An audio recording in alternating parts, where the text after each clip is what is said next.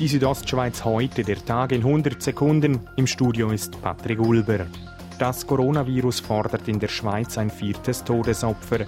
Ein 54-Jähriger ist heute in einem Basler Spital an den Folgen des Virus gestorben. Der Mann wurde wegen einer Lungenentzündung im Spital behandelt, wie der kantonale Krisenstab Basel-Land mitteilte. Demnach litt er bereits vor seiner Ansteckung an mehreren chronischen Erkrankungen. Im Tessin wird der Grenzverkehr aus Italien ab sofort auf größere Grenzübergänge kanalisiert. Darum wurden neun kleinere Grenzübergänge bereits geschlossen. An den offenen Übergängen werden Personen, die aus Italien in die Schweiz einreisen möchten, zu ihren Gründen befragt, wie Christian Bock, Direktor der Eidgenössischen Zollverwaltung, sagt. Erfolgt die Einreise nicht aus beruflichen Gründen, so wird der betreffenden Person die Rückkehr nach Italien empfohlen.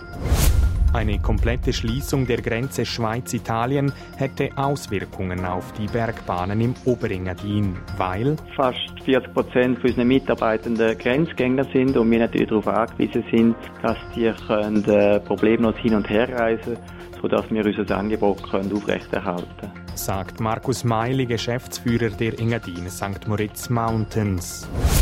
Wie bereits in den vergangenen Jahren schreibt die Stadt Chur deutlich schwarze Zahlen. Unter dem Strich resultiert ein Gewinn von etwas mehr als 26 Millionen Franken. Laut dem Churer Stadtpräsidenten Urs Marti ist die Stadt für die geplanten Großprojekte wie etwa die Sportanlagen gut aufgestellt.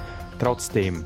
Die Corona-Schwierigkeiten, die zurzeit sind, wenn man nach Italien schaut, die geben eigentlich das Signal, dass die Wirtschaft sehr stark wird darunter leiden Und wenn die Wirtschaft leidet, leidet auch die Stadtkasse.